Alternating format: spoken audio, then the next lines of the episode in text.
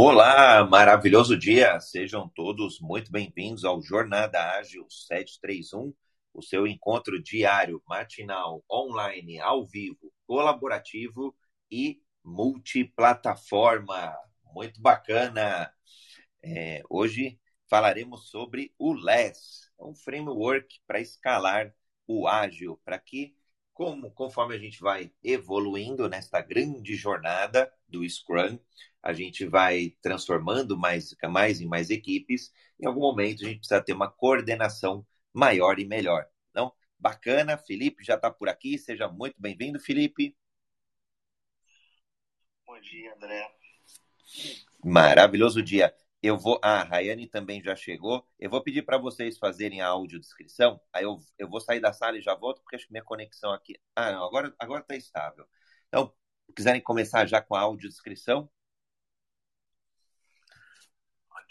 lá então. Bom, eu sou o Felipe, homem branco, cabelo e olhos castanhos. Na foto eu tô com a barba curta, né? Uma blusa social azul. E ao fundo eu tenho um escritório, né? Mesas, computadores tal, aquela saudade do escritório que a gente sempre fala, né? Essa foto sempre remete boas lembranças. Bom dia, pessoal. Eu sou Rayane, sou uma mulher é, morena, uh, dos olhos claros, uh, cabelos atualmente morena iluminada. É, na foto estou com uma blusa preta, sorrindo, e ao fundo temos folhas. Estou na natureza. Legal, eu estou quase na natureza também. Eu, tô, eu sou André Sanches, homem cis, olho castanho esverdeado, cabelo marrom. Cabelo marrom não. A jaqueta é marrom, cabelo é castanho, é, jaqueta, o Tô com uma camisa cinza. Ao fundo também aí algumas árvores, um dia de comemoração, um dia bem alegre aí, é, comemorando o aniversário do filhão. Bom, comentei um pouquinho aqui na abertura, Felipe e Rayane, uma gratidão enorme estar aqui com vocês. Quem estiver aqui no Clubhouse e quiser contribuir com o tema, né, ou até com as dúvidas, é, com os casos aí de tentativas de escalar o ágil, de adoção do Scrum e por aí vai, é super bacana, a gente adora. E quem estiver nos ouvindo aí ao vivo, na sua mídia social preferida, é só postar um comentário que a gente traz tudo junto e misturado. A gente já vem com a. Por que eu falei que eu estou felicíssimo de estar com o Felipe e com a Raiane? Porque tem sido um aprendizado, uma jornada incrível, todas as terças-feiras, aqui no Jornada Ágil 731. E a gente falou bastante sobre o Scrum, que é um dos frameworks aí mais adotados no mundo quando a gente se fala é, de agilidade, né? de, de dar um, um arcabouço é, é, para o ágil, para tornar aí as equipes mais ágeis e, portanto, uma entrega mais consistente, mais frequente de produtos e serviços e funcionalidades.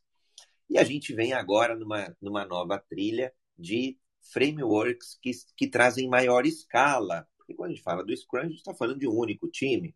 Até aí, sei lá, nove pessoas seis a nove pessoas, legal. Mas e quando a gente está falando de vários times, vários produtos, vários serviços, aí a coisa começa a complicar. Bom, não, não à toa existem novos frameworks que ajudam a gente a ter uma organização melhor. E a gente já fez alguns, já, já fez alguns é, encontros aqui. No encontro de hoje a gente vai falar sobre o LESS, o, o Large Scrum Scale, Large Scrum Scale, para poder trazer essa organização. A gente vai ver que não é nenhum bicho de sete cabeças, mas tem aí algumas novidades, algumas, alguns pontos aí, alguns tópicos bem oportunos. Felipe, Rayane, agora é com vocês. Eu, eu sou, eu vou brincar, eu vou de aluno aqui. Vocês estão fazendo aí um trabalho incrível. Meus parabéns. Ah, obrigado, André. Bom, vamos falar um pouquinho hoje do Les, né? O que, que ele é, os limites do LES, como que ele funciona, né? as cerimônias, artefatos, papéis, e, e, a gente vai chegando nesses detalhes aí. Bom, eu vou dar um overview rápido aqui que é o LES. Né? O LES ele foi criado pelo Craig e pelo Betts, são os criadores ali, o que, que eles pensavam no momento. Né? Bom, o Scrum funciona bem, por que a gente tem que criar um framework todo novo para as pessoas usarem o Scrum? Vamos pensar em Scrum escalado, meio que um Big Scrum. Então eles não chegaram a criar uma coisa muito engessada, novas cerimônias. Eles pegaram os Scrum que eles tinham ali, certo? e transformar em algo maior. Então, o LES chega até se dividir em, em dois LES, que é o LES Basic e o LES Rouge, que é o seguinte, o LES Basic ele tem ali um, um limite de até oito equipes, com algumas condições, e o LES Rouge ele fala que é meio assim, a partir de oito equipes, vamos ao infinito. A gente não vai ter limite. Então a gente vai entrar um pouco mais no, no Basic, que para todo mundo entender como funciona, porque o Rouge ele se baseia muito em cima do Basic. É como se fosse pequenininhos Basics, tá? E eles vêm fazendo uma, uma propaganda muito grande, que é fazer mais com menos, um foco muito grande em produto e em cliente. E o que eles prezam é um pensamento sistêmico, é todo mundo está vendo tudo e tendo visão do todo do sistema e muito empirismo. Então eles não criaram cerimônias extras para as pessoas usarem o Scrum dentro dos times, mas assim, olha, vocês vão começar a ter voz e abertura para mexer em tudo, opinar em tudo e vão aprender com a prática. Então levem nessa pegada. E é interessante que ele começa a avisar que tem um papel que é o principal para ele, e é o PO, que é o cara que vai comandar tudo aquilo ali. Vai ser o, o cara mais centrado para fazer tudo aquilo ali. E todos os times vão estar ligados a ele. E é até oito times.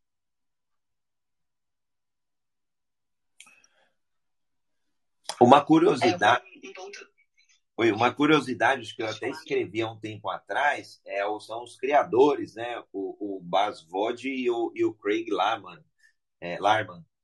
É, se eu não me engano, é de 2011 o framework, eu não lembro agora de cabeça, mas já é um framework consolidado. Então, para quem é, tiver alguma dúvida, tem bastante material na internet, tem, tem muito conteúdo. E, e, a gente aqui, óbvio, hoje vai fazer um, um, resumo, né? Vai, vai tirar um extrato aí, um trabalho incrível aí feito pelo Felipe e pela Rayane. Segue aí, Felipe.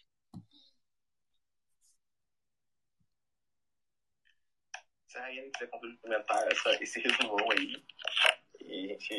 É, um ponto que eu achei muito interessante é que ele, assim como o Scrum, né, ele também se baseia ali em princípios ele tem alguma, alguma estrutura, mas essa estrutura empírica, ela dá liberdade né, para as organizações, entendendo ali o básico, adaptar o que for necessário para o seu contexto, que é o que a gente sempre vem falando, e tem é, guias e experimentações. O que eu achei muito rico do Les é que ele compartilha os cases, né?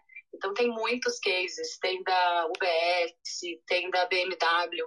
Eu achei muito interessante porque a, a, o melhor aprendizado é você aprender com as falhas e o sucesso dos outros, né? E aí você se entra ali, emerge dentro do contexto das outras organizações que passaram por essa transformação e você consegue compreender ainda mais na prática, né, como que o framework Uh, lida com a, as questões, né, com a complexidade das, das organizações, né.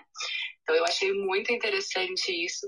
Achei legal também que realmente eles prezam pela simplicidade, né? É, eles querem o, o objetivo do LES é simplificar as organizações grandes e complexas, né? Um, um, ponto que, que eu achei muito interessante também, que, que é o start de tudo, né? Que a gente vê ali, né, o modelo Spotify que tenta é, distribuir o, o, os times focando em pequenos produtos, né? Eles dividem ali um produto em, vários, em várias partes. O LES não, ele já preza que o produto seja único, né? Tem ali todo um, uns artefatos é, que a gente vai falar logo mais, mas ele preza ali por uma visão única e não é, segregada, né? Vamos dizer assim. Esse foi uns pontos assim que eu achei bem interessante assim nessa nesse overview aí do que é o LES. Não, e, e, e, o bacana, se você for pensar dentro do LES, é ele trabalha com várias equipes, mas pensando também como se fosse uma, né? Eles estão todos sempre juntos. É, ele até coloca o termo, né? Team. É bem interessante. Achei bem legal. Ele, ele traz isso para todo mundo se, fazer, é, se sentir parte daquilo. E, e, eles trabalham como se fosse um só. Tanto que na hora que a gente entrar nas cerimônias, o pessoal vai entender como é que eles trabalham tudo junto. É muito interessante. Bom, e aí o Les, né, ele chegando ali em algum momento, ele falou assim, bom, eu tenho centrar as coisas em um PO só para tomar as decisões, tá? Para ficar fácil, que a gente tenha apenas um direcionamento. Isso resolve problemas de conflito de interesse, entendimento com stakeholders tudo mais. E um momento fala assim, pô, e quando tiver mais de oito equipes, o produto estiver muito grande, a gente for escalar todas as áreas da empresa. Aí eles dividiram o LES em dois frameworks, onde eles falam, né, do LES Basic de oito, de duas, duas equipes até oito, e acima de oito, onde ele começa a trabalhar um pouquinho mais por área, mas ele ainda tem um PO central ali, né, comandando tudo. Então a gente vai ver essas duas diferenças aí. Bom, o que a gente tem de, dos papéis, né? O, o principal ponto do Zendoless que eu vi foi o PO. E por quê? O PO ele está sempre no, no comando da, de como o produto vai seguir dentro desses times. É ele que ele é muito mais focado em prioridade do que esclarecimento. Ele dá liberdade para os times buscarem esclarecimentos até com os clientes, mais abertamente. Ele, vamos dizer assim, ele trabalha os cinco relacionamentos, né?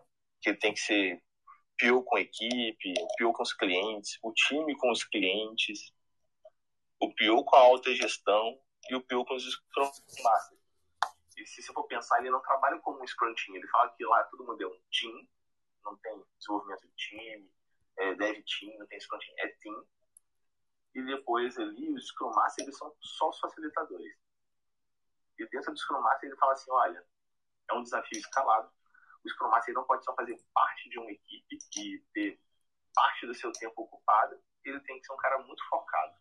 Porque os desafios que ele vai ter são grandes. E a gente fala que para ele ficar em até três times, full time, para ele não ter essa visão separada.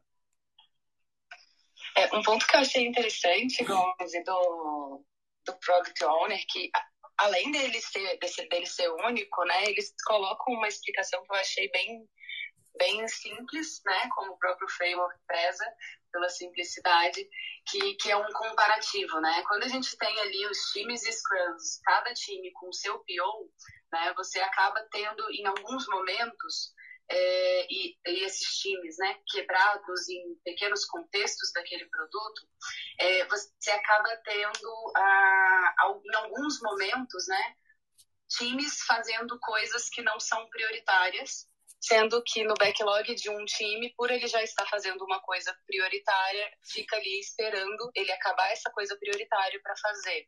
Então vamos imaginar assim um cenário que eu tenho cinco itens priorizados no meu backlog e aí cada PO pega ali o seu o seu item é, atrelado ao contexto do time, né? Vamos supor que tenha três times e aí um time é, trabalha com financeiro, o outro com com relatório, é, e aí é, eu tenho lá três itens de financeiro, mas o time um só consegue pegar um. Né? E os outros, tenho outros dois times que poderiam pegar esses itens do financeiro, mas por ter esses POs, né, descentralizados, né, essa gestão da priorização descentralizada, é, acaba fazendo com que a empresa, por vezes, esteja fazendo coisas que não são prioritárias e tendo ali itens prioritários aguardando no backlog. Então, quando você tem esse, esse PO único, né, você tem uma visão do produto de fato e não tem esse conflito de interesses, né, não tem essa segregação de, de contextos entre times impactando no valor que está sendo entregue, né? Assim como o Gonzi disse, né, a gente coloca o foco no cliente e aí a priorização é focada nele realmente e é executada com, com base nisso né? Isso eu achei muito legal.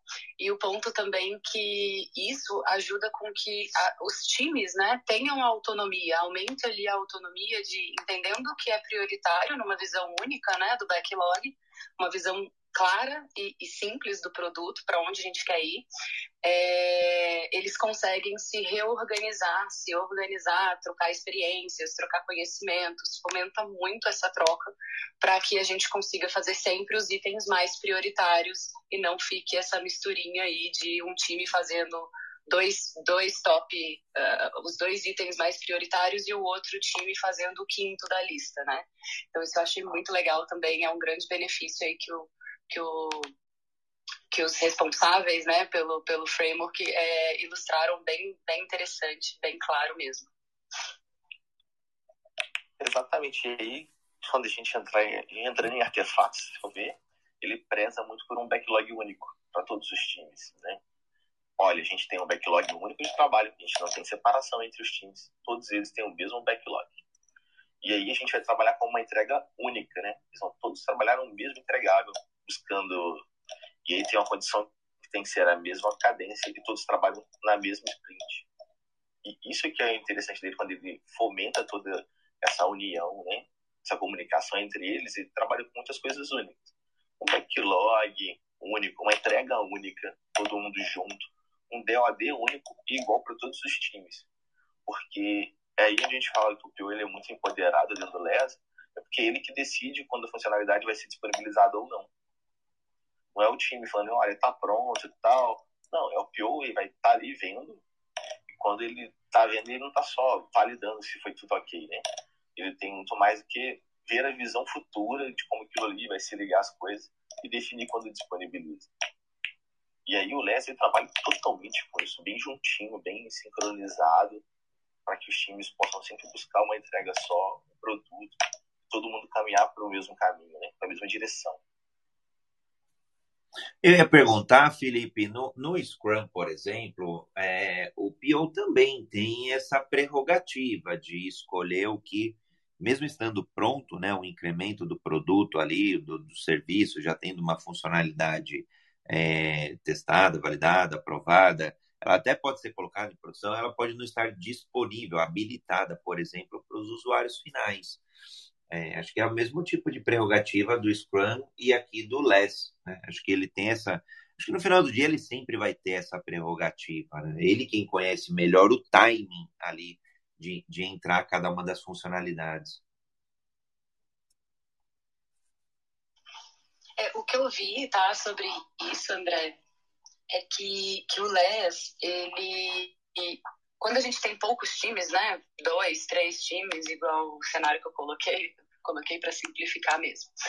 É, acaba que, que a gente divide ali o produto em partes, né? Eu vejo que o LES ele se aplica para aqueles produtos que você realmente tem, tem dependência, né, para gerenciar. Então, vamos supor que eu tenho uma funcionalidade ou né, uma entrega de valor que eu precise que dois, três times trabalhem na mesma, na construção do mesmo valor.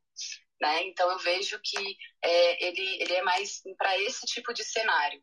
Para cenários onde os produtos estão tipo, totalmente apartados, é, que, que não tem tanta dependência assim, né? Acaba que você está gerando uma burocratização, né? Então eu vejo que ele é mais para produtos que têm ali uma arquitetura que, que gera muito dependência ou que tenha é, é, complexidade, né, para se gerenciar ali o trabalho entre times, né. É, eu não colocaria, por exemplo, um, um, modelo estilo Spotify utilizando LES, né, com, com squads, cada um tem com seus microserviços lá, com, com a sua solução, tendo é, autonomia para fazer publicações menores, né, o, o LES ele é para frameworks mais robustos, para produtos mais robustos, com, com uma arquitetura um pouco mais é, dependente, vamos dizer assim, eu, eu, vejo que se aplica bastante.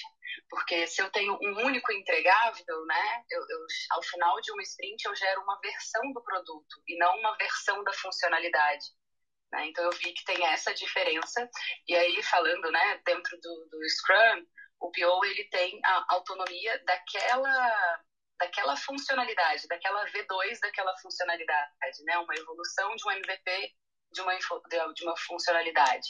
O, o Product Owner único, ele já tem uma visão mais de negócio mesmo, né? Centrada ali no mercado.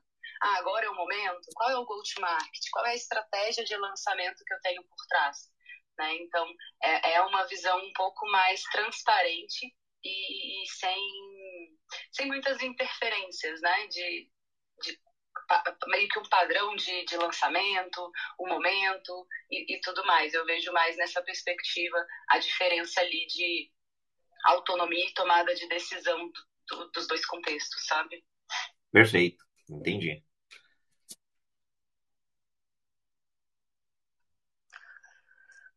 Não, e, e, assim, uma coisa que eu achei muito interessante é porque o Pure é focado muito em priorizar e esclarecer um pouco menos. Né?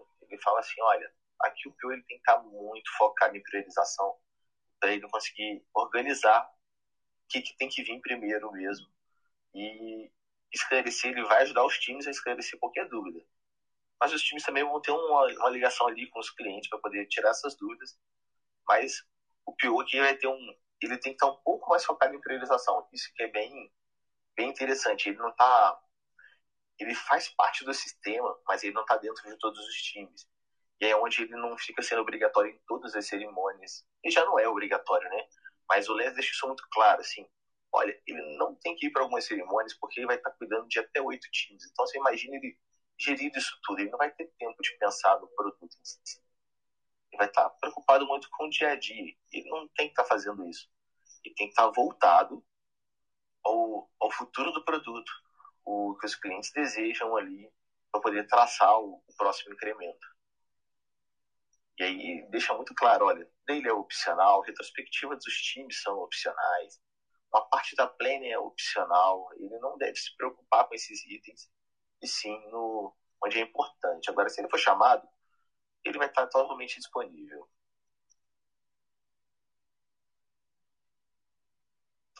É, e aí, falando um pouquinho, né, a gente está falando dos papéis, mas acaba entrelaçando ali com as cerimônias.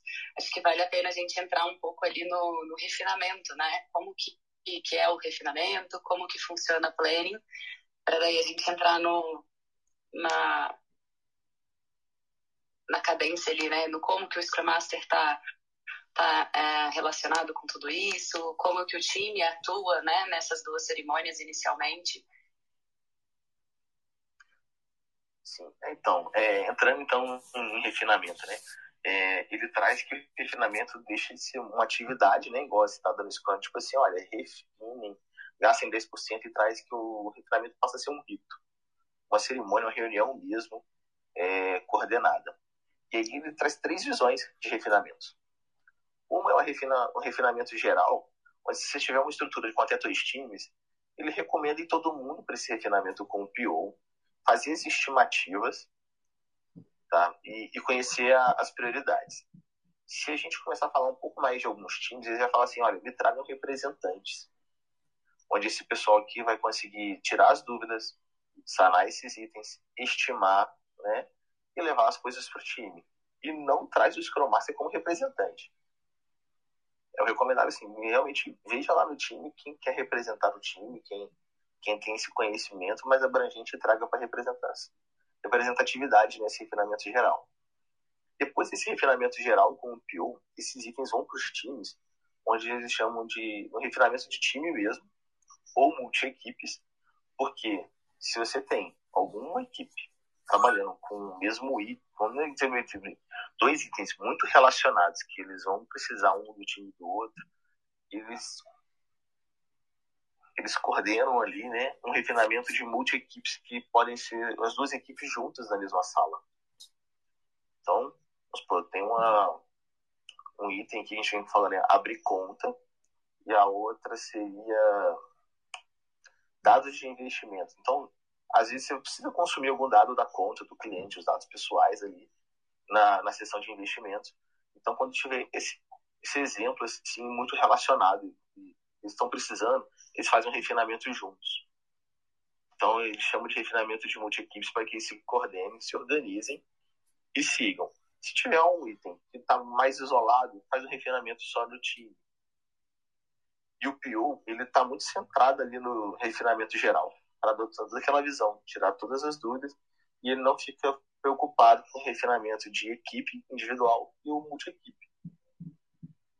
É, um ponto que eu achei bem legal dessa estrutura, né, de, de três possibilidades, vamos dizer assim, é que, diferente do como a gente usa, por exemplo, o, o, o, Scrum, quando a gente vai crescendo sem pensar em escala, né? A gente aumenta a quantidade de times, mas continua ali, cada equipe no seu silo, vamos dizer assim, né?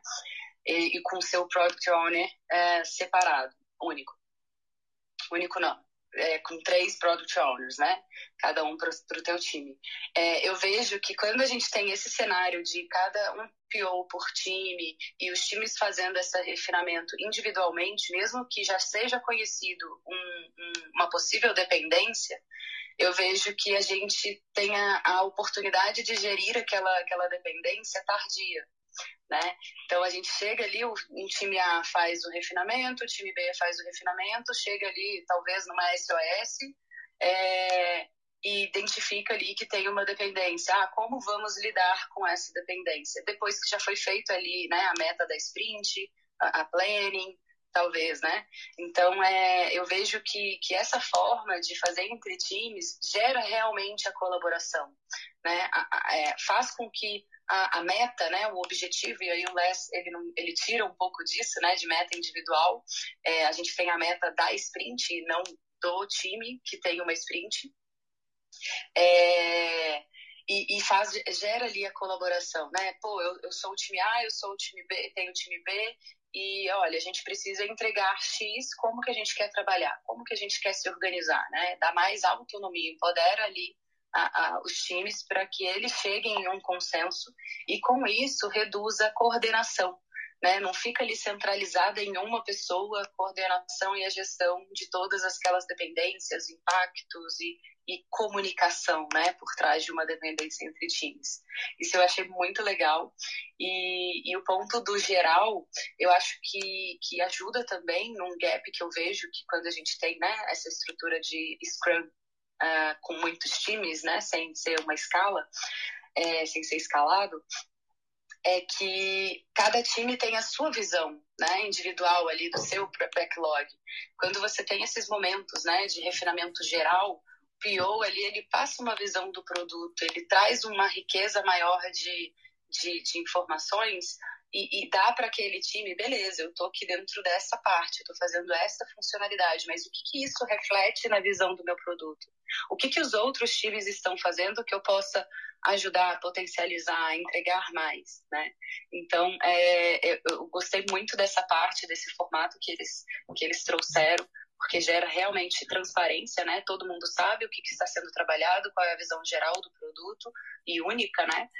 É, tem essa colaboração entre times, né? E, e, o foco realmente no que importa, né? Seguindo ali uma priorização para entregar o máximo possível é, das prioridades, uh, dos itens mais prioritários, né? Eu achei bem legal essa divisão. E tem um detalhe no refinamento que é muito interessante, né? Depois do geral, as equipes vão fazer os refinamentos internos, né? Eles estão em contato mais com o stakeholder e eles podem ajustar algumas funcionalidades, organizar alguns requisitos, depois eles atualizam o PO com tudo que eles alinharam. Então, que eles também têm uma autonomia e uma liberdade bem direta com, com os stakeholders ali, né? Uma coisa que é uma organização que você não vê hoje, muito grande, tipo assim, você tem contato com o PO, os stakeholders internos, mas não com os stakeholders tão externos o Leslie ele fala assim, olha, o time vai ter que ter esse contato, porque o PO é um só. Então, quando vocês conseguirem mudar algum item ali nas demandas, nas entregas, nos requisitos, atualiza o PO para ele ficar ciente. Então, assim, o PO, primeiro ele faz a geral e desce as demandas com os times. É os times que selecionam quais demandas eles vão fazer. Não, não tem foco ali, tipo assim, olha, esse time só faz isso, aquele time só faz aquilo né, eles que veem que, que vai, os representantes ou os times que vão estar ali envolvidos, tem o que vai caber para eles, né, puxam, e o Pio fala assim, opa, isso aí não é tão prioritário, vamos deixar aqui, prioriza esse item que ficou aqui, entendeu, que alguém não pegou, e tudo mais. E depois esse, esse time tem um contato com o stakeholder para alinhar as coisas. E assim que termina o alinhamento, ele vai lá e faz a devolutiva para o PO. Eu vejo, eu vejo, Felipe, esse, essa atuação é, do PO como uma atuação, num começo, né, na geral, ela é muito estratégica. Ela é muito do visionário do PO, né, para a direção que a gente está tomando. E eu gosto da, da autonomia que ele dá para que os times possam. É, primeiro que já não tem dev team, né? Eu, eu sempre foi minha crítica, eu minha, minha contribuição de um centavo ao framework Scrum separar os times, né, e colocar como dev team no final do dia, para mim são todos executores, né, tudo time. Então já gostei aí para que os times sejam chamados de times mesmo. E, e quando dá autonomia para que eles, e aí acho que para mim é o único jeito mesmo de, de ter eficiência é dar autonomia para que eles interajam com os clientes finais, com os stakeholders. Senão o PO ia ficar louco aí, ainda mais deixando como um único PO para todos os times, aí não, não, não tem jeito. É, é mais seria muito mais complexo de gerenciar. Eu gosto, eu vejo como se fosse o PO estratégico nessa primeira reunião, e na segunda reunião os, as equipes acabam sendo mais táticas e mais operacionais para fazer de fato o que precisa ser feito. Exatamente. E um ponto que eu achei muito legal, né, que, que de, de, um papel que, que foi o primeiro framework que eu vi que tem alguma explicação, né, é, mais clara, né, de como que é o papel da gestão. Eu achei bem interessante isso, né? Assim como no Scrum, o PO é, diz o que fazer, né, e, e, qual é a prioridade. A equipe responsável ali tem autonomia para para dizer o como elas vão trabalhar para entregar aqueles valores. E, e, ele coloca também eles colocam o papel do gestor né na constru como construtores de capacidade. Então é, entendendo ali a visão do todo tendo um backlog unificado e vendo ali é, os gaps que vão ficar mais visíveis né é, de, de conhecimento porque se eu tenho quatro itens de financeiro e eu tenho somente dois times de três que tem aquela habilidade, como eu, como gestor né, dessas pessoas, consigo é, capacitar que todas as equipes tenham condições, né, tenham conhecimento, estejam aptas a executar aquele terceiro valor, né? Aquela terceira prioridade. Então eu vejo muito legal isso. Essa, essa foi o primeiro, né? Eu não sei se tem outros, ainda não vi, mas foi o primeiro framework que traz aí um, uma responsabilidade interessante, inclusive, para o papel dos gestores de pessoas, né? Ele coloca muito que, que que tem o foco né, na pessoa, é, as pessoas têm o seu valor, é, trabalhar, é, ter ali os, os, desafios né, e a melhoria contínua é, é um grande objetivo né, desses gestores. Né, e tem algumas práticas que eu achei bem legal é, que, eles, que eles colocam, né, do Kaizen, do Go, to, go See, né, tipo, vá ver com seus próprios olhos, é, é, não números, mas como estão as coisas acontecendo, né, como que os times estão se organizando, e aí você identifica ali como que você potencializa a performance em relação à capacidade, né, a conhecimento, e não a processo, né, que seria o papel do Scrum Master, mas os gestores, eles com a visão mais, uh, vamos dizer assim, do todo, né, eles acabam ajudando, né, agregando ali nos Scrum Masters para que tenha uma visão mais fluida, né, mais horizontal. Eu achei isso muito interessante, foi o primeiro framework que de fato eu vi que coloca aí o papel do gestor, né, bem legal.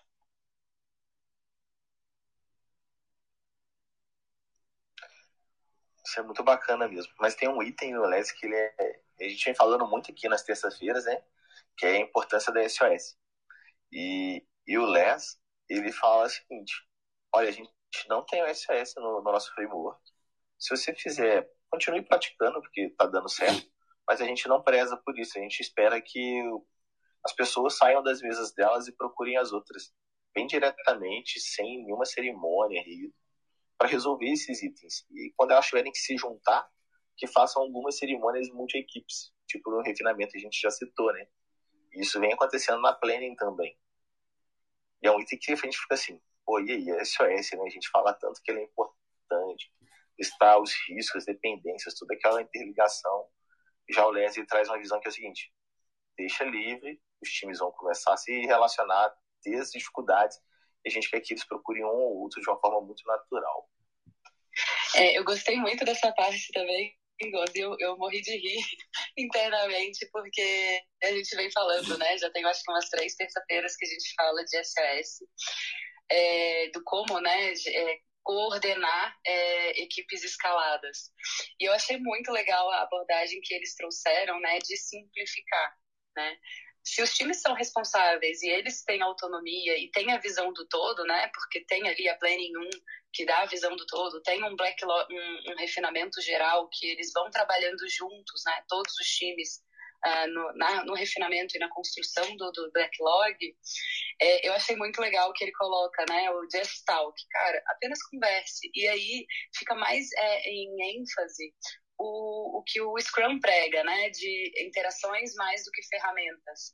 É, cara, vai conversar, não espera uma SOS, né? Não, não centralize, né? Em uma pessoa, vamos dizer assim, em uma cerimônia, as tomadas de decisões. Vamos ser mais simples, menos, menos burocracia, né?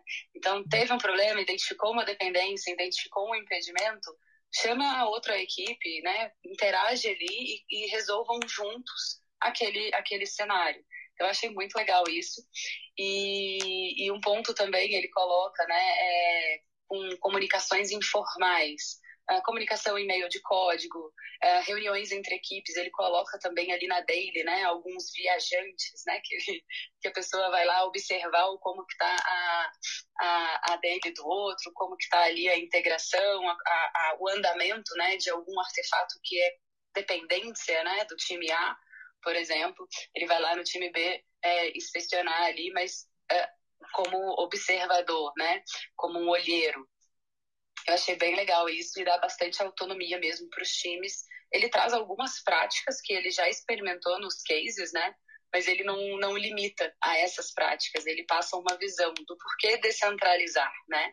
E, e não centralizar ali em uma cerimônia e achar que aquela cerimônia vai resolver e vai tornar as equipes ágeis, né? Eu achei isso bem interessante tá nos princípios, né? O empirismo. Então ele não, ele não fomenta, tipo assim, ah, vamos aumentar aqui mais um item, mais uma burocracia para vocês cumprirem para resolver isso. Não, cara, vai aprender com a prática, vai, vai ver o que, está dando certo e adequa para você. Ele até fala assim, olha, a gente não implementou uma SOS, mas se você quiser continuar fazendo, se você já faz, continue. É muito assim, ele é muito pelo empirismo, é muito do que você está sentindo naquele momento. Tipo assim, tá dando certo, então não muda. Vamos seguindo. E aí você falou da data dele, é interessante, porque vou, vou entrar na planning aqui para a gente puxar esse link com a dele para explicar um pouco do que o porquê o visitante, né? A, a planning ela também se separa em dois momentos. É, vai ter o PO dentro da planning, os representantes dos times e, o, e os Scrum Masters. Os representantes, o PO vai começar a apresentar o backlog e os representantes dos times eles vão ver que, que cabe para os times deles, que estão ali, né? E pegar aquelas demandas. Durante da Planning 1, o, e ele traz até um exemplo de coloquei todas as US, os cardzinhos na mesa, os representantes foram lá, pegaram os cards. Eu fui validar os cards e vi que tinha um card muito prioritário que foi deixado para depois. A gente vai começar a negociar o que, que é o mais prioritário para que entre nos times, já que não coube tudo, e vamos trocar algumas demandas aí. Então o Pio já está ali organizando, o time tendo abertura de falar o que, que pega, e aí você vê que não teve separação de assuntos por time todos os times olharam para todas as demandas e falaram assim: vou pegar essa, vou pegar aquela, pensa aqui e tal. E é naquele momento que eles começam a ver se eles têm relação ou não também nessa planning 1, para poder fazer o quê? Uma segunda planning, ou individual ou multi-equipe. Que aí a ideia da multi-equipe é sempre o pessoal tá todo mundo junto, né? Eles começam a fazer as plannings deles individualmente e no momento eles se juntam ou fazem na mesma sala para que essa comunicação meio que informal né, ocorra e eles comecem a, a resolver as dependências e como que eles vão se ligar na entrega final. Então isso é bem interessante. E na Plane 2 o pessoal já vai com o plano de backlog ali priorizado pelo PO, vão para dentro dos times, eles começam a planejar tudo isso e se tem necessidade de ter alguém do outro time e tudo mais. E quando essa dependência surge, é quando começa a ter o visitante de um outro time na dele, né? E só para inspecionar e ver como as coisas estão indo, se eles têm algum item para conversar após dele, não durante a dele do outro time, para poder resolver todas essas dependências e fazer fluir.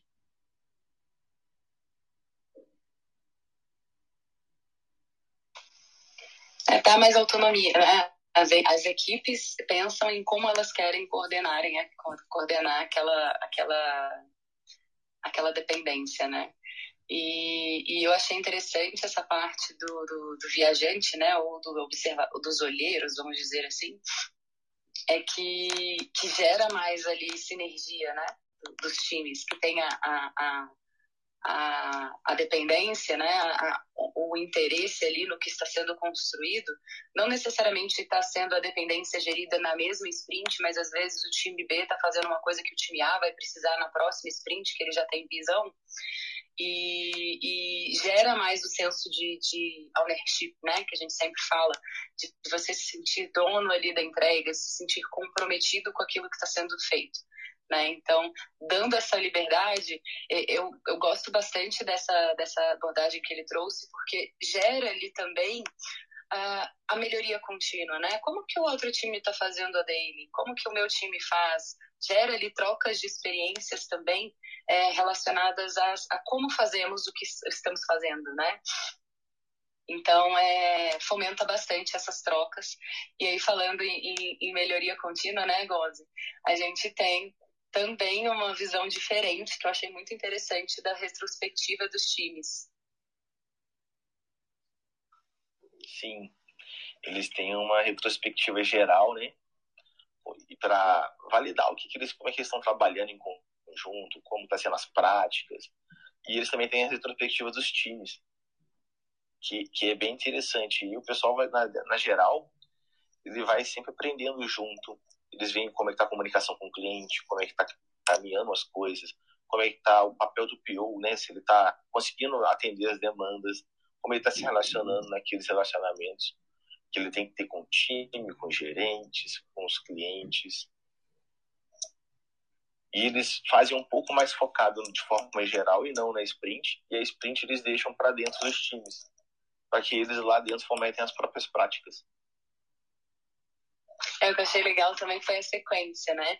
É, o time faz as retrospectivas individuais e depois uh, tem ali os responsáveis, né? Um, uma pessoa que o time mesmo se intitula, né? Que vai participar daquela que eles chamam, né? De overall uh, retrospective. Então é é, é, bem interessante. E nessa retrospectiva geral o, o, gerente né participa. Então é bem legal isso porque como ele tem a visão do todo e, e entende ali quais são os gaps de capacidade é, entende ali tem uma visão macro de quais são os pontos de dor que os times estão relatando é, fica muito mais é, transparente para ele o como que eu posso né, guiar o time com boas práticas de mercado, com, com coaching, né, com, com treinamentos ali e, e, até mesmo ajudar os Scrum Masters a atuarem de forma mais assertiva. Né? Então, eu achei bem legal. É, tem os gerentes, né, os Scrum Masters, o Product Owner e um representante ou mais, né, se for necessário, de cada time.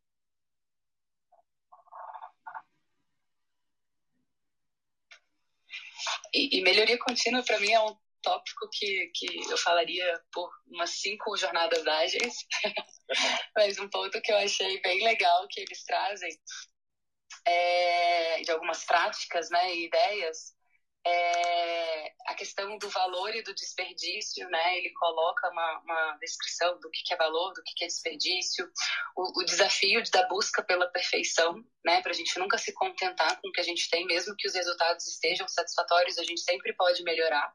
Né?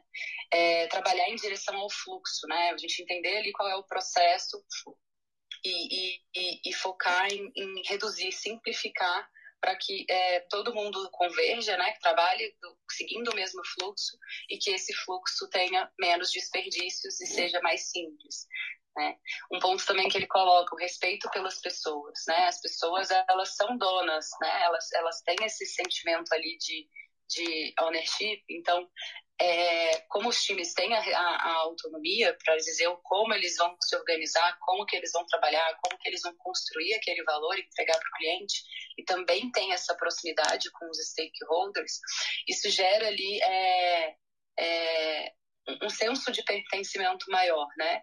E esse papel dos gestores, né, com, com focados ali na capacitação das pessoas e na gestão da carreira, né? Claro que de forma vamos dizer assim, compartilhada, né? Porque cada, cada profissional ele é dono da sua carreira e o, o, o gerente ele facilita, né? Essa, essa evolução da tua carreira e o Kaizen, né? Que o Kaizen ele tem várias ferramentas incríveis que ajudam a gente a, a na gestão de processos, né?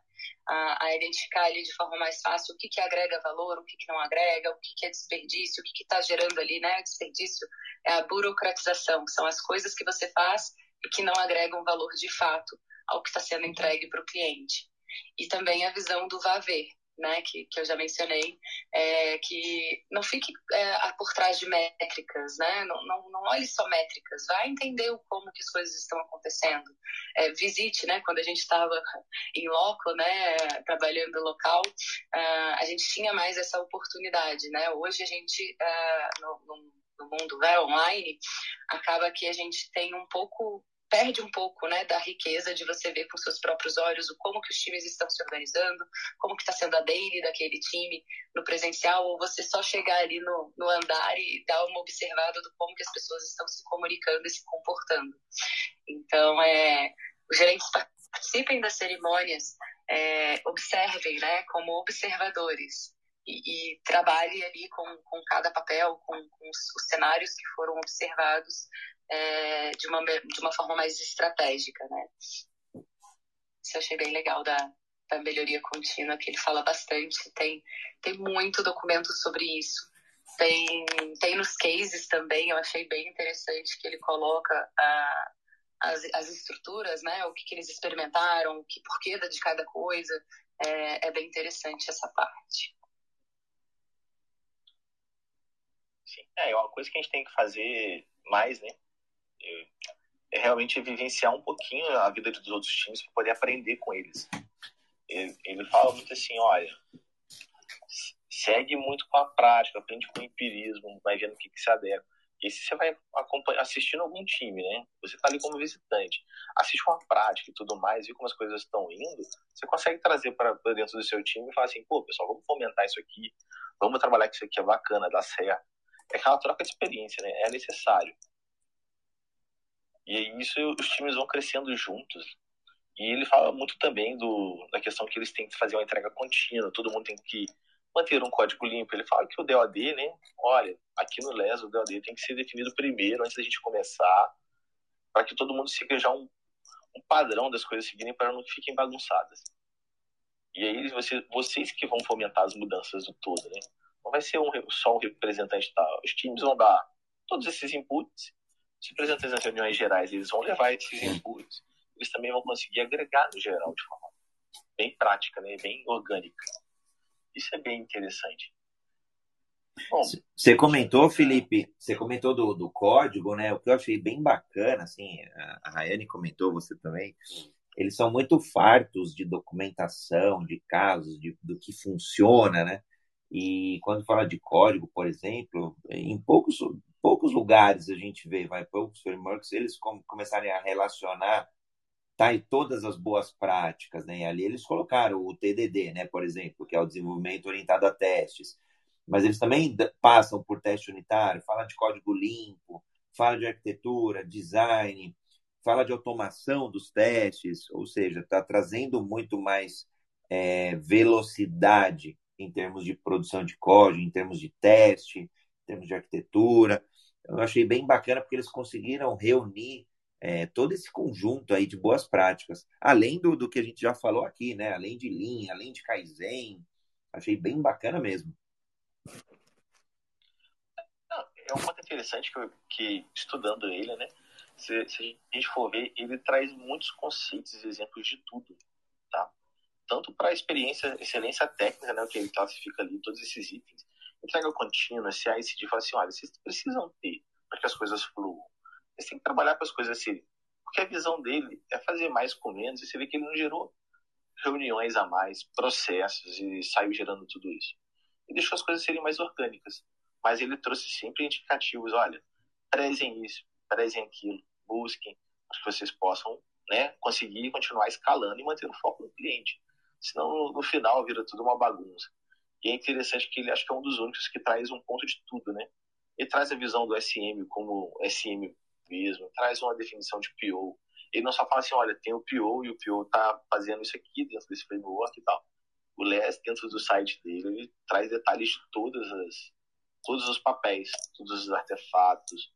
Ele trouxe uma visão de DOD, é o possivelmente lançável, o que não foi entregue, e que você não vê em outros ele é muito rico em informação.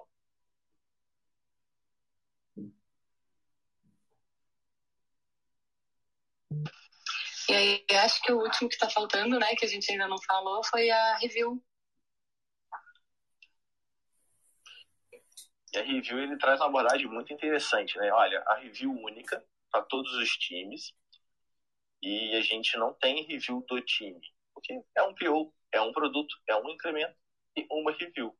Então, dentro daquela review, tem os stakeholders, e eles vão para ali, para poder ver a apresentação do produto, mas não é só falar assim, ah, o produto está aqui. É também para ter visão do próximo passo. Então, eles fazem a inspeção e adaptação naquele momento também. Não é só a inspeção e aceitação. Deixa eu ver o produto e ver para onde a gente já vai. Ah, logo em seguida, né, na próxima reunião. Então, essa review é com todo mundo ali juntinho, vendo a apresentação com o stakeholder. Eu achei bem interessante como ele descreveu, né? Considere ali tipo um bazar ou uma feira de ciências. Eu até copiei essa parte. Me senti cringe, não sei se nas escolas atualmente tem isso, mas na minha época lá de quinta série, né, atual sexto ano, a gente tinha essas feiras de ciências que a gente tinha que apresentar para os passantes, né, é, a, o nosso projeto, o, os resultados, o que, que aquilo agrega de valor, né, o como a, a gente chegou naquela solução. Eu achei bem interessante a, a visão que ele trouxe. E, e, ter ali essa sinergia, né? Todo mundo, inclusive os usuários e os stakeholders, potencializando ali o foco no cliente, né? Não, não é o PO com a visão dele, né? Um métricas que o PO traz para a gente analisar números e tomar decisões. O cliente está ali, o cliente está falando seus, suas dores, as suas necessidades. Então isso gera mais empatia, né? Com as pessoas que estão uh, operando ali, né? O produto para construir mais valor e simplificar não só a forma com que a gente trabalha, né, ser simples, mas também simplificar a vida dos nossos usuários, com foco nas entregas apontado para ele, né, na, no que eles precisam para fazer melhor e mais simples os seus trabalhos. Aliás, a Feira de Ciências para mim era o charme, eu adorava, além de, de, fazer os trabalhos ali, que seria a entrega, né, fazendo paralelo aqui com o Les, de você fazer o seu trabalho bem feito, ver o trabalho dos outros também era um aprendizado impressionante. Hashtag cringe. É, Exatamente. Eu também, quando estava nesse momento eu também estava lembrando das feiras de ciências do colégio que eu estudava, né? Eram experiências divertidas porque o pessoal trazia muita coisa diferente, né? Gente que montava aqueles estantes gigantes para transformar a sua experiência e tudo mais. Eu fiquei imaginando os stakeholders passeando meio que em barraquinhas e vendo a apresentação de cada coisa pelos times. Eu falei, cara, isso deve ser muito bacana. Porque tava todo mundo ali trabalhando no mesmo entrega, mas cada um fez um pedacinho. Então, quando elas se ligarem, provavelmente eles vão estar juntos, né? Fazendo aquela apresentação multi-equipe, mas quando estiverem independentes, vai estar o time apresentando aquele momento do stakeholder. Isso é uma sinergia muito interessante. É, e se pensar em, assim, se for uma estrutura pequena, vai, vamos supor que tenham cinco aí times, presencial ainda dá para fazer, mas como a gente fala que o LES vai, vai ter o Huge LES, você pode colocar ali, sei lá, mil pessoas, por exemplo, aí já é um ambiente mais complexo, né?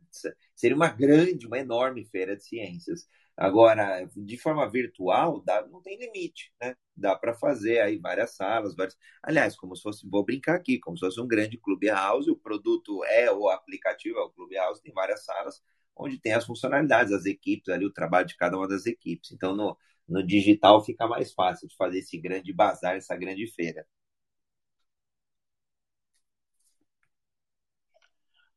Aí a gente fecha, né, todas as cerimônias aí que a gente tem do Les, e é importante que se, se o pessoal ver, ele usou muito o Scrum, trazendo ele de uma forma escalada, mas ele deixou muito claro, olha, não sou a segunda versão do Scrum, isso aqui ainda não é o Scrum, isso aqui é o Les, mas a gente queria deixar algo mais, muito simples. E quando ele viu que algo extrapola de oito equipes, ele tem o Les Hood, ali que é onde a gente começa a ver o seguinte, como é que um PO vai cuidar de mais de oito equipes, como tudo isso vai acontecer. Ele traz meio que um PO diária, tá, para dentro da organização, e aí os POs têm até oito equipes também para poder vir trabalhando. Mas uma coisa que ele fomenta é, se você tem uma área muito pequenininha, algum contexto, pode ser que são assim, itens menos relevantes, junta para fazer uma equipe só, e aquela equipe vai cuidar talvez de dois contextos. Isso também é bacana. E dentro dessa organização, né, que você tem um PO diário e vários POs, esses POs vão ter um. Dentro do LES eles chamaram de PO, mas vamos trazer para o linguajar atual que a gente vem falando muito do Project Manager, que é onde é, é o PO principal de toda a estrutura, né? Esses POs de, de áreas, eles vão ver as demandas, mas o PO, o Project Manager, é ele que vai priorizar de forma geral e falar assim, a gente vai seguir para esse caminho. E depois que a gente tem esse caminho definido pelo Product Manager, os POs das áreas começam a trabalhar com os times e todo o LES ele acontece em vários ciclos, né? Obviamente sempre buscando a mesma entrega no mesmo período, eles trabalham com uma sprint só, mas imaginem pequenos LES ali dentro desse Les Rouge. É isso que ele prega ali.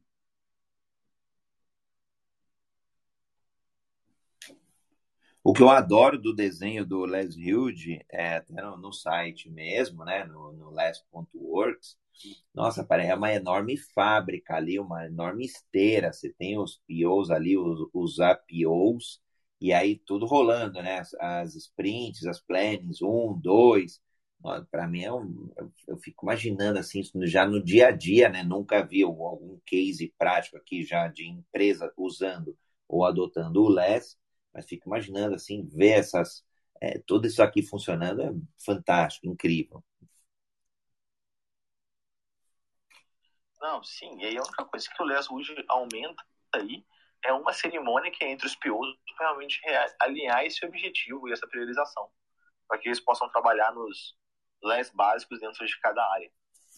Mas se imagina tudo sendo orquestrado, né? Uma pessoa dando o ritmo todo. Então ela vai tendo a visão do todo, o pessoal contribui para ela, ela reorganiza e todo o fluxo segue é uma estrutura muito grande. Eles citam que assim a gente não tem limites para fazer, né? A gente não vai ter limites de time para seguir. E as cerimônias internas dentro das áreas continuam. Agora, é claro que acho que o, o papel no, no, do PO, né, do Product Owner, no, no Les Build, acaba sendo mais estratégico ainda do que o que a gente comentou, né? Porque ele acaba alimentando ali os, os, os POs de área, né? Sim, é, vai ter que ter uma visão muito, grande, né, do para onde tem que ir e realmente ter ver a prioridade do todo, né? Ele cita alguns exemplos e aí assim, eu posso ter mais de uma área para o mesmo contexto para ter mais grupos, porque às vezes a demanda é muito grande. E os POs vão estar sempre se comunicando também. Show. Não, eu, eu achei assim, um framework fantástico, incrível é, conhecia muito alto nível, e aí o exercício de trazê-lo para o Jornada Ágil, acho que foi, foi fantástico, foi incrível mesmo. É, tem, acho que ele, ele, é super completo, não no sentido, é, é, ele, não no sentido de, de ser é, diretivo, né, do que fazer, a gente falou isso, né, o Felipe comentou, a Rayane também, e, mas ele pelo menos é muito completo, muito amplo, né, com a gama aí de, de, de informações, de conteúdo, de boas práticas, de cases. É, vale muito a pena mesmo, até, pra, até a título aí de, de, curiosidade mesmo, de boas práticas, acho que é uma boa fonte de, de consumo, uma boa fonte de, de formação. Eu gostei bastante.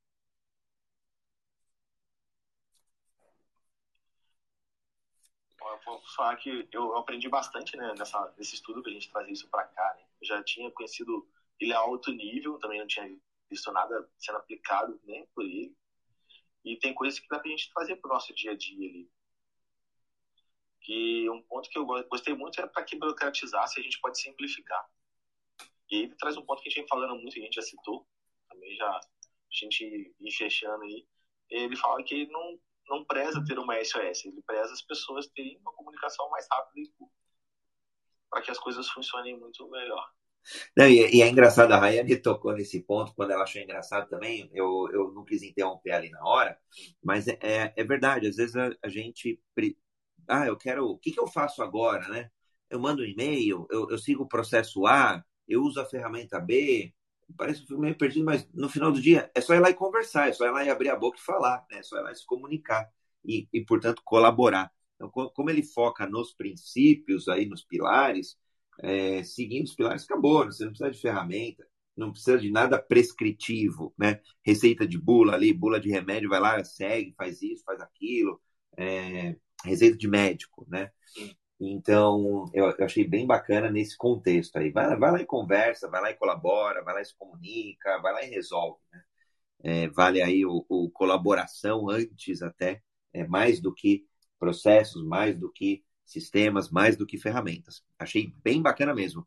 Bom, Se ninguém tiver nenhuma pergunta aqui sobre o LES, eu estou aproveitando aqui, eu vou, vou fazendo perguntas, mas vimos hoje é, de forma bem ampla o LES, né, o, o Large Scale Scrum, um framework bem bacana. Eu estava na dúvida da data, depois eu fui confirmar. Não é 2000 e, 2011, não, é 2013. Então já tem aí oito anos, já está bem, bem consolidado. E quem, quem chegou agora aí, quiser ouvir a gravação, é só procurar na internet, Jornada Ágil 731. Foi bem bacana o encontro de hoje. Opa, o Vitor tem uma pergunta aí. Já subiu e o Leandro também. Show de bola. Vamos junto. Pode falar, Vitor. Seja muito bem-vindo ao Jornada Ágil 731 seu encontro diário e matinal com agilidade. Fala pessoal, bom dia, tudo bem? Bom, tenho acompanhado vocês muito aí e eu fiquei com uma dúvida referente ao LES, somente na questão uh, da liberdade do, do Team uh, tá falando direto com o cliente, né? Uh, entendo que uh, isso torna bem mais prático, mais fácil, só que uh, somente a falta de maturidade, às vezes, isso pode estar causando algum tipo de atrito na comunicação. Como, por exemplo, é, o PO ele tem total visão do negócio, total visão do produto, a parte de negociação também. Como é que isso vai realmente ter? Pode ser que tenha algum atrito referente à comunicação. O debitinho ele tem que estar muito linkado realmente ao, principalmente ter muita maturidade e também tá junto com toda a equipe, né? todos os times bem alinhados para acabar não saindo nenhum ruído de comunicação. Queria saber como é que é isso, como é que você vê essa questão. É um bom ponto, tá, Vitor? É, assim, o que, que eu consegui... Eu nunca pratiquei o LES, mas o que eu consigo ver, tá? Primeiro, o PO faz um alinhamento geral ali com todos esses times. Então, eles já saem bem alinhados com as dúvidas que eles já têm, mas eles precisam continuar o refinamento deles, né? Porque ele fala assim, gente, isso aqui é a principal prioridade e eu, vou esclarecer qualquer dúvida. Então, ele esclarece as dúvidas que o pessoal já levantou. Se tem mais, o PO ele provoca os cinco canais de comunicação ali, né? E um deles é o time com os stakeholders para dar um pouco mais de liberdade. Então, eu entendo que o ponto é, a gente precisa ter um time maduro para também não, não começar a distorcer o que o PO também orientou, né? Então, eu acho que a maturidade vai estar ali um pouco com o SM ali, para ele não deixar que as coisas saiam dos trilhos e talvez seja o momento de puxar o PO para essa reunião. Não, eu não pensaria logo de início, dependendo da maturidade do time, algo muito solto, tipo, representante do time ou time vai lá conversa com o stakeholder direto. Acho que tem que ter alguém intermediando para que as coisas mantenham também alinhadas. Porque em algum momento esse time também devolve as coisas para o piloto que foi alinhado, né? Alguma mudança de requisito e tudo mais. Mas imagina que. Imagina esse time conversando com os stakeholders e muda tudo que foi conversado com o PO. vai virar uma grande confusão. Então, acho que concordo com essa visão que assim, a maturidade ali vai ser muito importante. E em algum momento o time pode estar pronto para fazer isso sozinho, tá? Nesse momento, pela prática, eu não deixaria o time tão sozinho assim com, com os stakeholders. Até porque a gente conhece né, stakeholder, não é falando mal de stakeholder, mas o stakeholder sempre quer tudo. Ele nunca quer algo, algo para depois. E aí a gente precisa começar e vir ajustando esses pontos para mostrar para ele que é o primeiro passo, que faz sentido vir agora, para chegar onde ele deseja. Eu vou, vou contribuir, Vitor. É, excelente pergunta. Obrigado por estar aí no Jornada Ágil 731 diariamente. Tem, a gente não tem frequência nem nada, mas a gente vai guardando os rostos aí, vai guardando os nomes das pessoas e você está sempre aí com a gente. Seja muito bem-vindo e bacana que você subiu aqui para contribuir, para debater, para perguntar. É sempre um espaço bem seguro aí para a gente divergir. Inclusive, é, eu, eu concordo com o Felipe na linha da gente se preocupar é, em não colocar uma pessoa que tenha um, um, grau de conhecimento menor e ou, não vou dizer malícia, né? Porque na, na figura do que o Felipe falou, pô, tem stakeholder que às vezes é mais complicadinho, né? Mas acho que o, o PO ele vai estar tá sempre nessa no, no, no leste, tá? Ele vai estar sempre nessa dualidade. O quanto que eu vou para o campo, porque é uma reunião mais executiva, é um, sei lá, é, eu vou falar com o dono de uma empresa ali, vai ser uma conversa mais alto nível. Então, não, não é, é, criticando a capacidade das pessoas, tá? mas de repente um estagiário que acabou de chegar na empresa, que pouco conhece a própria companhia e o próprio pro projeto, talvez não seja a pessoa melhor adequada para estar tá lá nesse, nesse, nesse debate, nessa reunião. Agora, por outro lado, se o PO for centralizador, o tempo dele é escasso, não tem jeito, ele vai, é, vai capotar. Então, para mim, o, o, o segredo, a chave de, de, de, desse sucesso, do envolvimento, sim, e eu, eu gosto de colocar a equipe com o cliente, né? Então, não tem mais dev team, é, é, é só o time. E aí o time, quem precisa falar o quê, quando, vai lá e, e, e conversa, vai lá e faz, né? O Les pratica muito isso. Então, pô, eu tenho uma dúvida, pô, uma dúvida simples, de verdade, qualquer pessoa pode ligar e conversar numa boa. É, nesse caso, é, vai o estagiário mesmo e pronto, porque senão o pior acaba virando gargalo. E eu vejo algumas empresas, principalmente serviços, por exemplo, que, que tem esse receio de colocar o. E é isso, falando de Scrum especificamente, é, de colocar o dev team para conversar com o cliente final. E, e não tem jeito, vira gargalo. O PO vira gargalo. Então, ah, e aí sempre a recomendação é vamos investir no, no, na formação mesmo das pessoas, no treinamento. É, pô, o PO pega uma primeira reunião, leva o estagiário lá, ele vai entender, vai formar, até que chega um momento, passou três meses, a pessoa já está pronta para ir para campo. Né? Então, acho que a palavra-chave aí de dar mais autonomia é o treinamento, é e fazer um, um shadow ali do PO por um momento, para que ele entenda a cabeça do PO. E, lógico, alguns acordos aí sociais do tipo, é, não vai aceitar tudo porque o, o talvez é, a gente precise algumas decisões passar, sim, pelo PO. Né? É, ah, senão, qualquer um que vai também lá no, no, no cliente vai sair falando que dá para fazer tudo e aceitar tudo no prazo e vai acordar uma série de coisas que talvez tenham impactos mais, é, é, mais prejudiciais para o todo. Mas vai ser sempre experimentação, vai ser sempre experiência e formação. E é por isso é, eu falo da formação. Né? O treinamento não é, não é só o treinamento, mas é o feedback, é o, é o coaching, é o, a mentoria de cada um desses recursos para que eles de fato sejam autônomos, plenamente autônomos.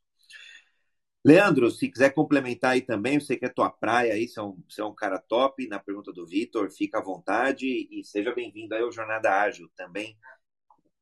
Grande contribuidor. André, você tem conversas, conversas fantásticas, mas esse negócio de acordar às seis horas da manhã não é comigo, não. Eu sei, eu, eu, eu, eu de verdade, eu, eu sei e eu fico tão feliz, de verdade, quando eu vejo você por aqui, porque eu, eu, eu sei de, do quanto que a gente já, já falou sobre isso, falou, pô, vamos fazer. O que nada nos impede, grande Leandro, de, de fazer os talks aí, de fazer os Agile Beers, fazer coisas aí à tarde, à noite, super tranquilo. À noite, é. Então, eu acho esse, eu acho esse tópico aí muito legal que o Victor trouxe, é, eu, vejo, eu vejo momentos diferentes. Né? Vamos pensar numa startup que tem meia dúzia de pessoas.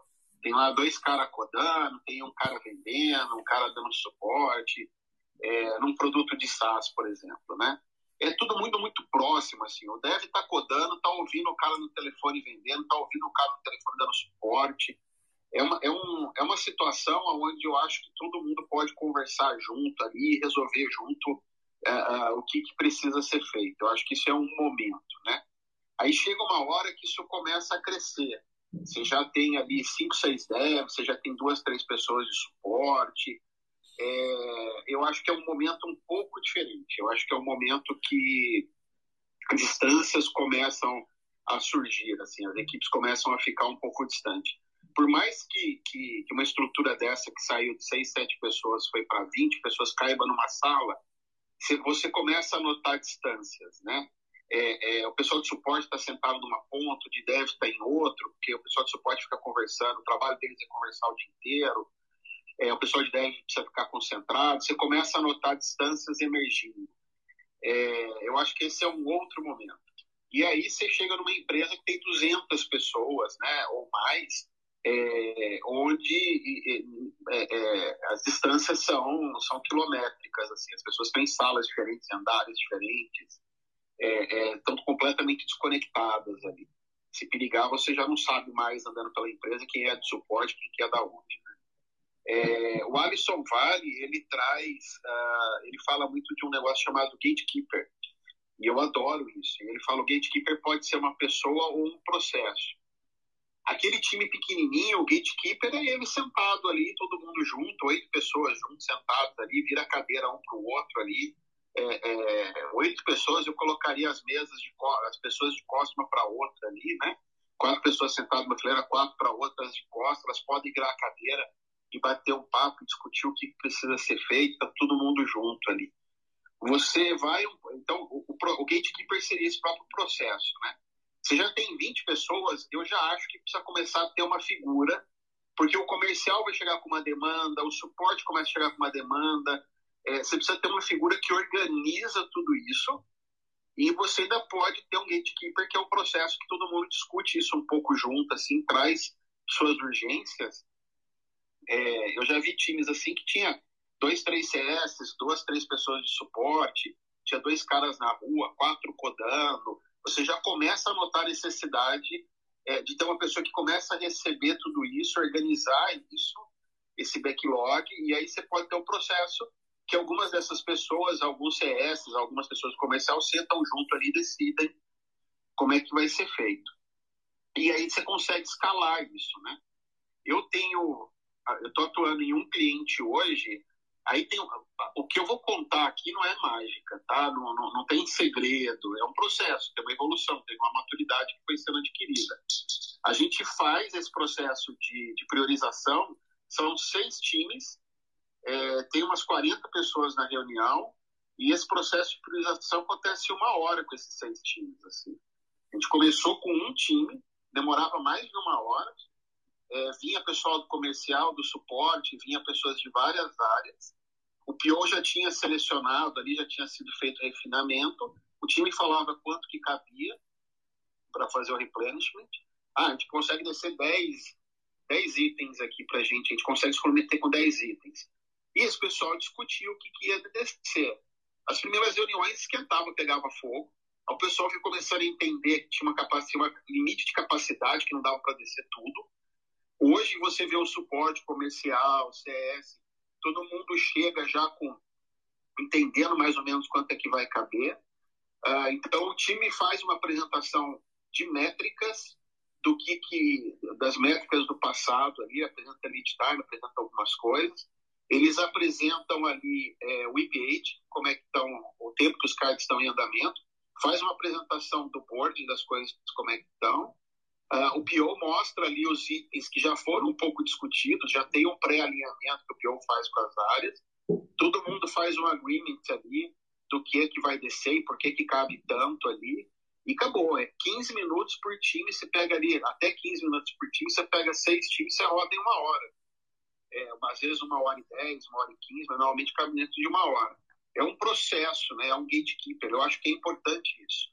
É, eu já fui em muito lugar que tinha essa coisa de dev saindo conversando com todo mundo, e eu já vi umas coisas muito bizarras, assim, de. É, é, eu peguei um processo uma vez, peguei, da sorte eu peguei um negócio em andamento. É, tinha uma prefeitura que tinha mudado alguns códigos de KNAI, alguma coisa do gênero, não é muito minha área. Assim. E, então precisava fazer ajustes, assim, precisava fazer. E não era bem uma tabela de paras porque ela tinha criado uma, algumas coisas novas, você tinha que, na hora de lançar nota, então era algo que o contador tinha que decidir. Tinha um cliente bravo no telefone com suporte, que não estava conseguindo é, emitir nota, porque tinha que reconfigurar o sistema. Aí o cara do suporte explicando para a pessoa por que, tentando explicar para a pessoa por que, que tinha tido a mudança. A pessoa brava dizendo que a, a já que nós tínhamos mudado a gente tinha que, que ter feito essa, é, essa mudança, ter visto na prefeitura qual era o novo código colocado no sistema e não ela ter que resolver com o computador. É, aí essa pessoa de suporte sai, vai lá e briga com o Dev, por que, que ele não fez isso? E o Dev estava lendo no site da prefeitura a tabela para tentar entender que código ele tinha que colocar. O dev, o dev já estava virando, o dev já estava se formando contador lá em cinco minutos.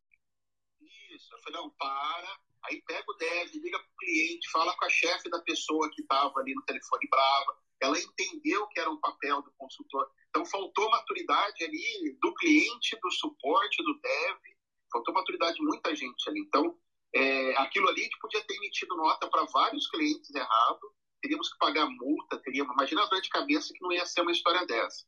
Então eu tenho, é, é, principalmente quando a coisa começa a crescer e as distâncias aumentam, eu tenho muito medo disso, assim.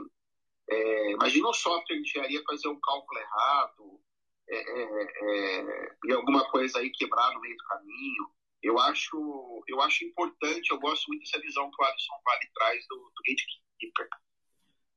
Bacana, Leandro. E acho que você trouxe também dois pontos aí que para mim são incríveis, que é o próprio momento, que eu traduzo por contexto, né? É, qual o contexto nosso hoje? Cinco pessoas numa sala. Pô, fantástico. 10 metros quadrados e se resolve. Qual o contexto hoje? Pô, estamos com 1.200 funcionários. É outro contexto totalmente diferente, outra abordagem.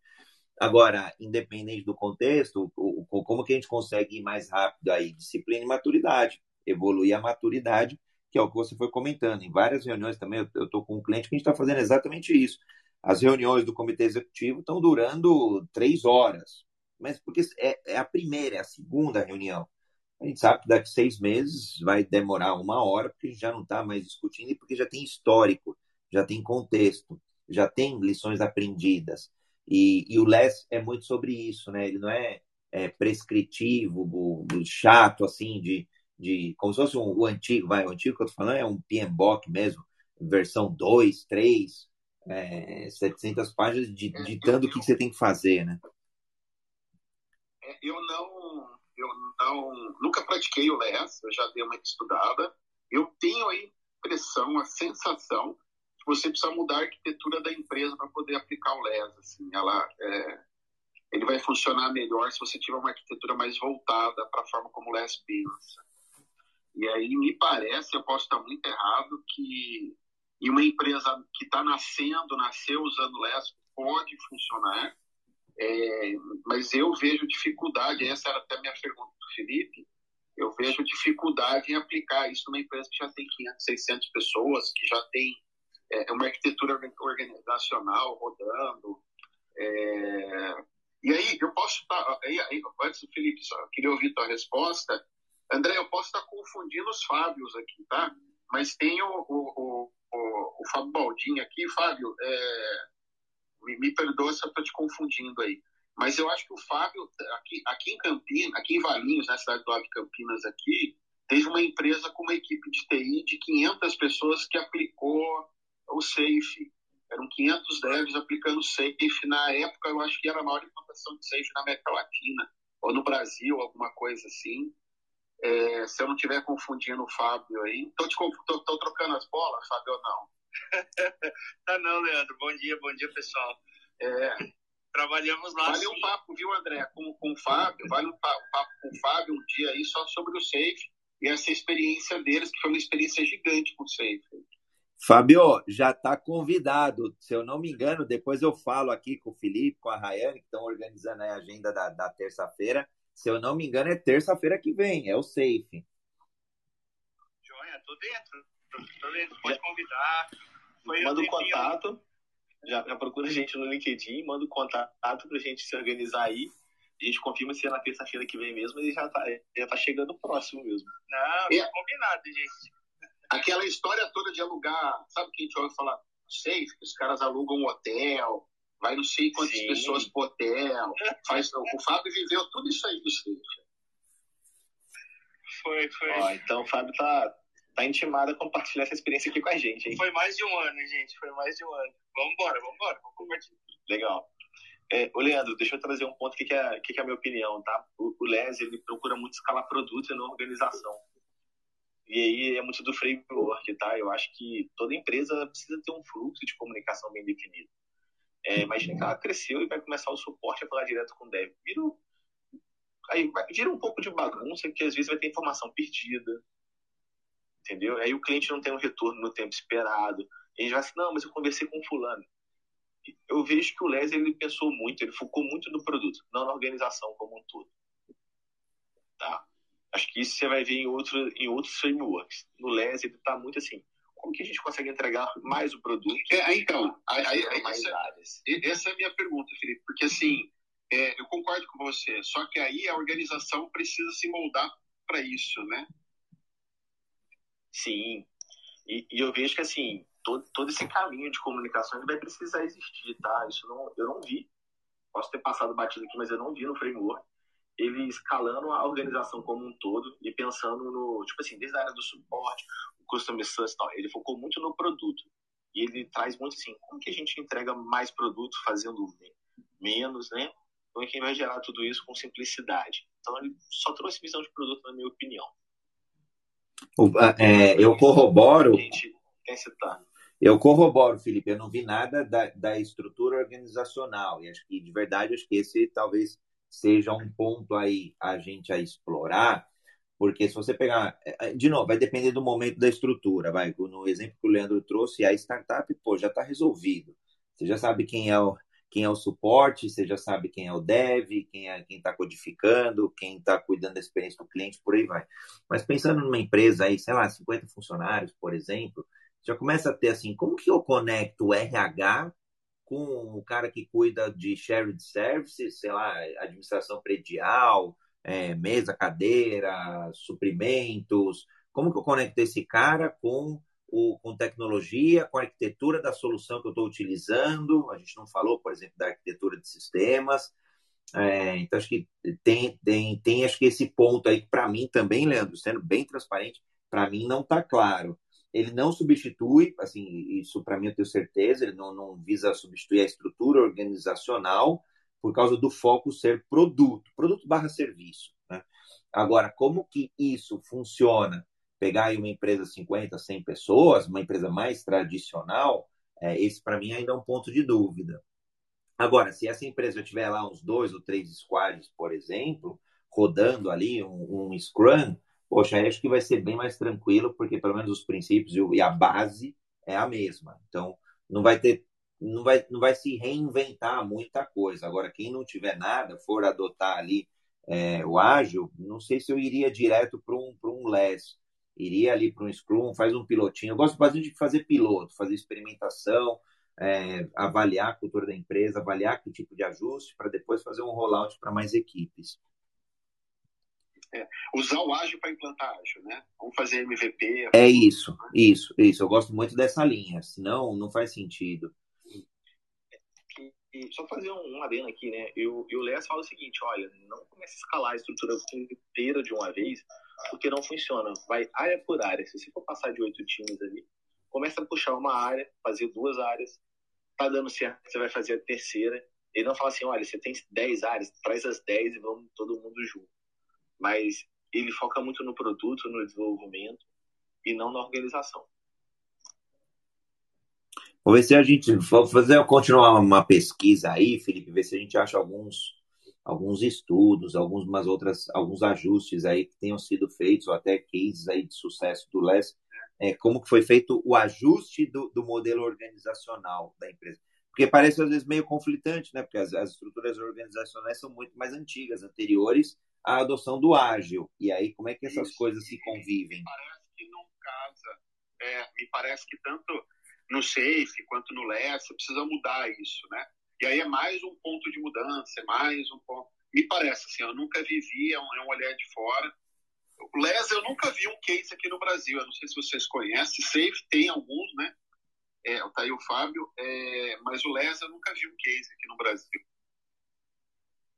Não, já vi, já, eu pelo menos também não vi. Já fica aqui. Vamos, vamos ver se a gente acha essa cabeça de bacalhau aí, todos juntos. Quem souber, levanta a mão primeiro, a gente traz para cá para debater como é que foi a experiência, o que deu certo, o que deu errado. Acho que é legal. Bacana. Bom, Felipe, que honra ter você aí. A Rayane também. A Rayane tinha reunião pontualmente ali 8h30, teve que sair antes quiser deixar uma palavra final aí do nosso encontro de hoje, Vitor, Leandro, Fabião também, fiquem à vontade.